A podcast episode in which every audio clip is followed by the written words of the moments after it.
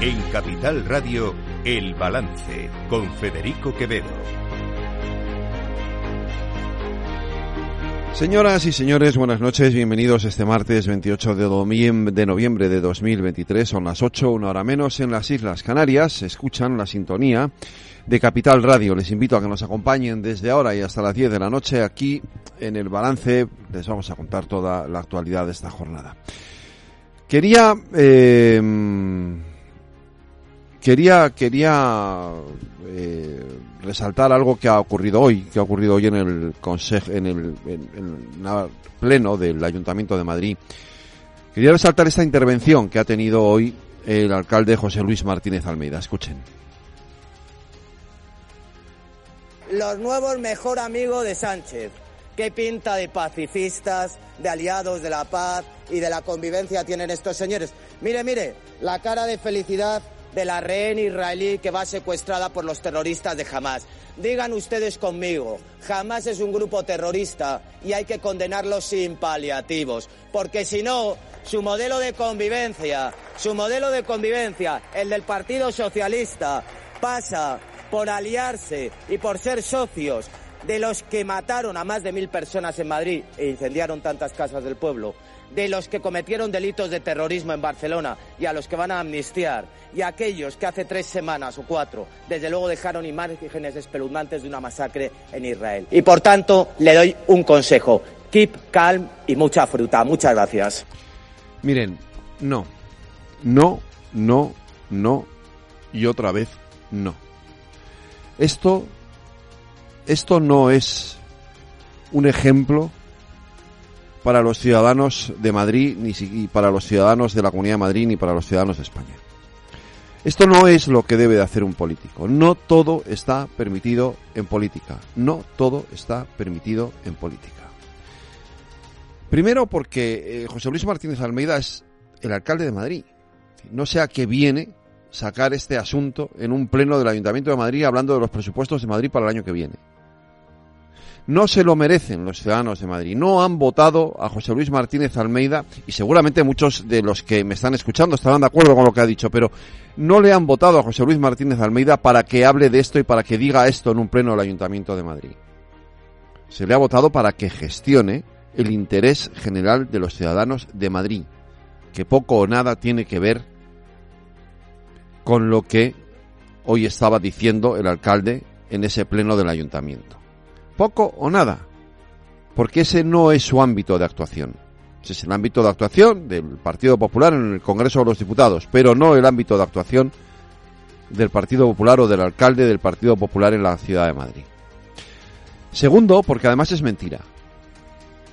Y esto es lo más grave. Ya está bien de utilizar las mentiras como arma, como instrumento de ataque político constante entre unos y otros. No es verdad, no es verdad que Pedro Sánchez sea amigo de terroristas de Hamas. Es muy duro decir eso y profundamente injusto. Que podemos criticar si hizo bien o no hizo bien en, su, la manera en la que afrontó su reunión con el presidente de, de Israel el otro día, con Benjamin Netanyahu. Pero ayer lo decía Edmundo Val en esta tertulia y estoy totalmente de acuerdo. Es decir, a mí me parece una intromisión gravísima en la política española que el gobierno de Israel diga que mi gobierno, que mi presidente del gobierno es amigo de un grupo terrorista. Y lo que me parece ya de, perdón, de narices, es que el alcalde de Madrid lo repita como un loro. Y luego está todo lo de Bildu o lo de los CDR, etcétera, etcétera. Cuidado, ¿eh?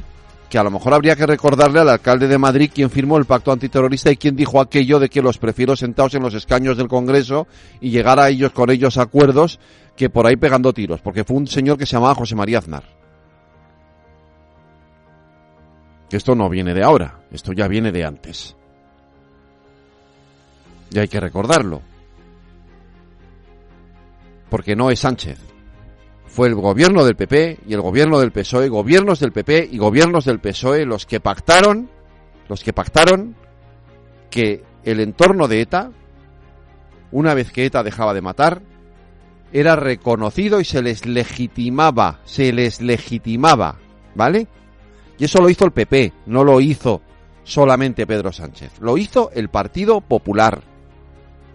Que es que hay que recordarlo y decirlo muchas veces.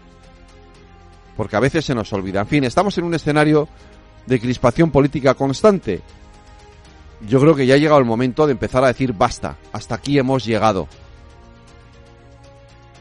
y habría que recordárselo también a la nueva portavoz del gobierno, a la que yo aprecio mucho, pero que a veces dice cosas como las de hoy, que también están profundamente equivocadas. En Europa no son bienvenidas las ocurrencias.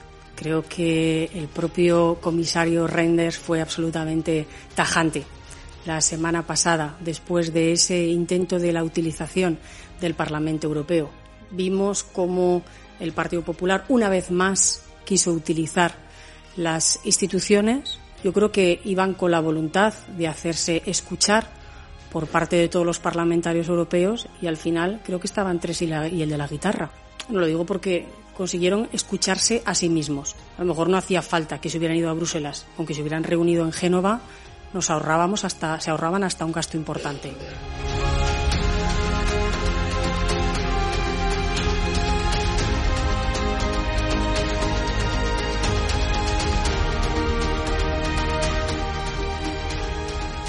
Están escuchando El Balance con Federico Quevedo.